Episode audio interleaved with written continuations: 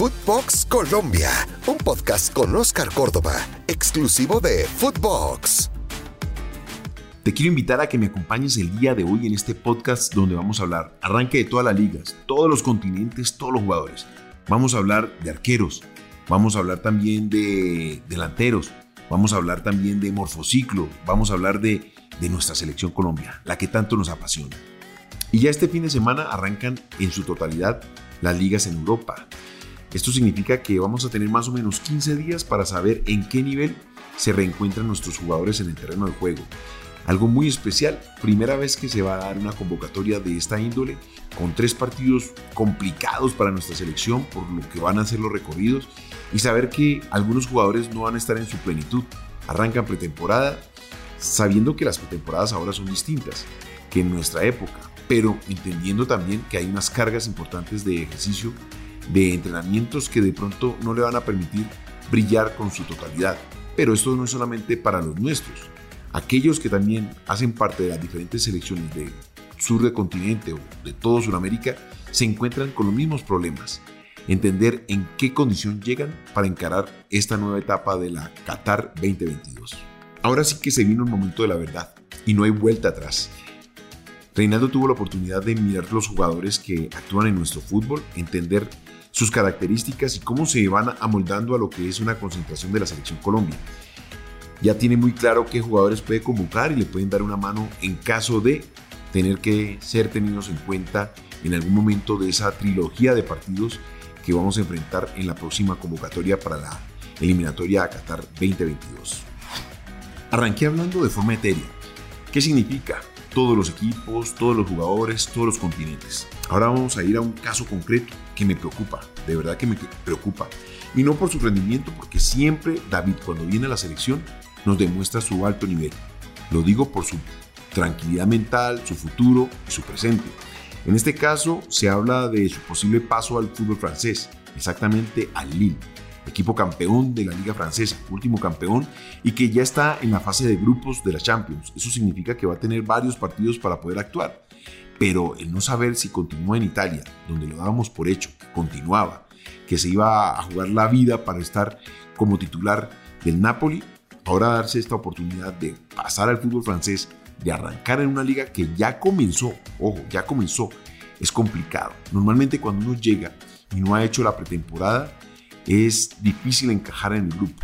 Ventajas, mire, habla francés, conoce la liga, pero también el hecho de haber estado por fuera durante tanto tiempo lleva a ponerlo en igualdad de condiciones junto con el arquero titular para buscar esa posición y afianzarse como uno de los principales del grupo. Otro jugador que no tiene claro su futuro es Alfredo Morelos. Este jugador ya manifestó públicamente que no quiere continuar en Rangers. Si bien jugó, marcó gol, pero lamentablemente su equipo no pasó la próxima ronda de Champions League esto significa de pronto inestabilidad en el grupo, con el público, con los directivos, con su técnico. Ya dijo que se va, pero a falta ver qué oferta llega de otro continente o de otra liga de Europa. En este caso se habla del Porto. Me parece interesante esa oportunidad o esa posibilidad. Llegar a jugar con un equipo que realmente para los colombianos cae bien.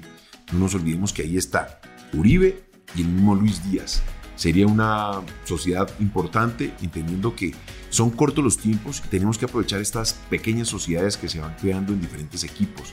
Tres colombianos en un equipo que normalmente o tradicionalmente a los colombianos les va bien, hombre, es una linda oportunidad para poderlo consolidar en la selección Colombia. Reinaldo puede ver con buenos ojos esta posibilidad. Esperemos que se dé para el bienestar del jugador, en este caso Alfredo Morelos, que llegue rápidamente, que se pueda adaptar y que de alguna manera en estos 15 días se ponga a condición para poder venir y estar en la selección en la convocatoria. Y no podría faltar un amigo de la casa, Jaime Rodríguez. Últimamente brilla más por sus declaraciones en las redes sociales que aquello que hace en el terreno de juego. Lamentablemente habla, comenta, no sabemos hacia dónde va, se queda en el Everton con la número 19 o parte para Italia a jugar con el Milan.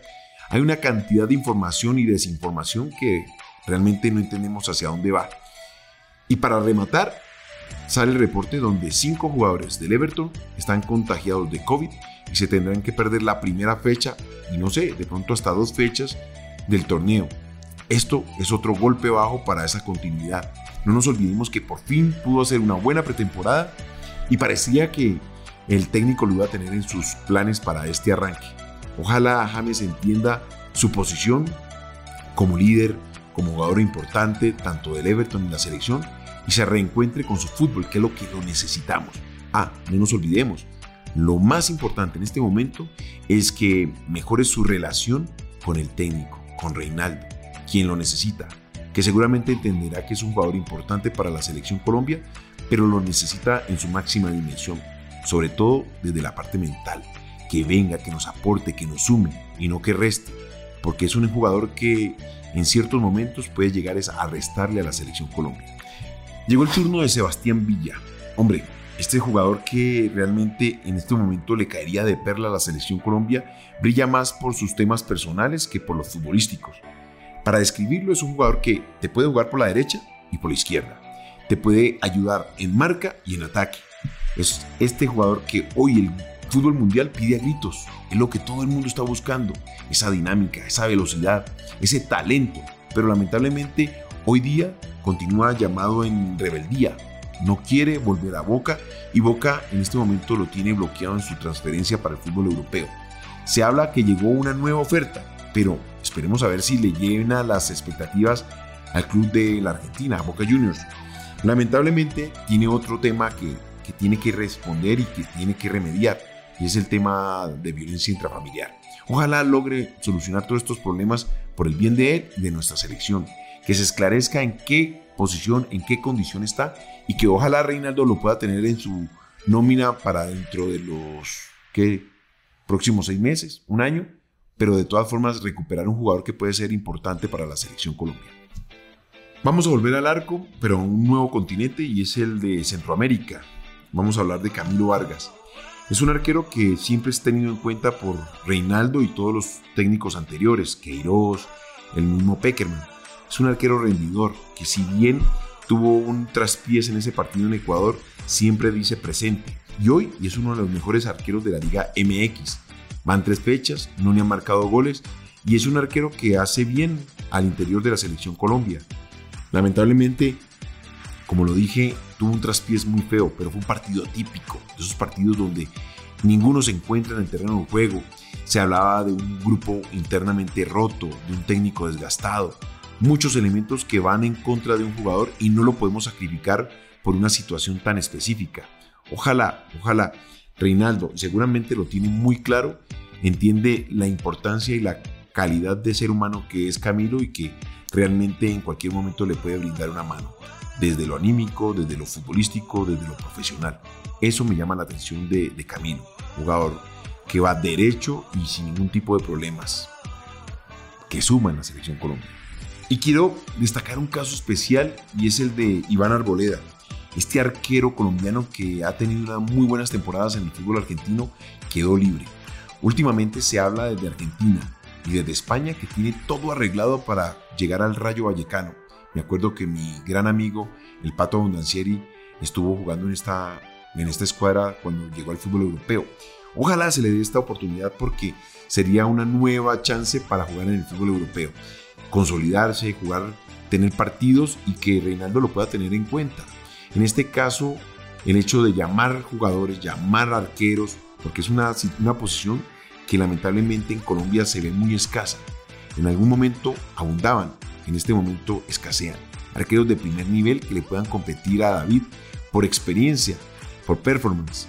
Pero en este caso Iván ha demostrado gran rendimiento, pero quedó marcado por esa gira que tuvo la selección Colombia por el continente asiático. Me parece que ese tipo de partidos no pueden ser determinantes para descartar a un jugador de este nivel. Démosle la oportunidad de que llegue, se afiance, se consolide y ojalá a Reinaldo, porque yo sé que a Reinaldo le gusta mirar a todos los jugadores y en este caso colombianos para que en algún momento puedan llegar a la selección a sumarse.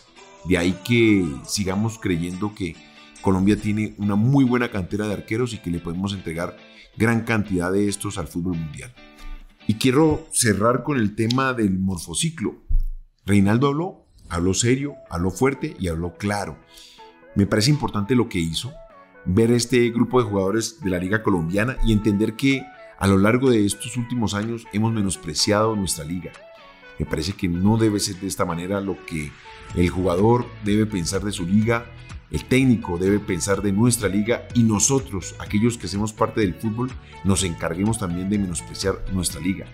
Siempre hemos pensado que son mejores los que están en Europa, en México, en Argentina y que lamentablemente aquellos que llegan a nuestro fútbol o están en nuestro fútbol llegan para morir o todavía no son lo suficientemente maduros para hacer parte de nuestra selección Colombia.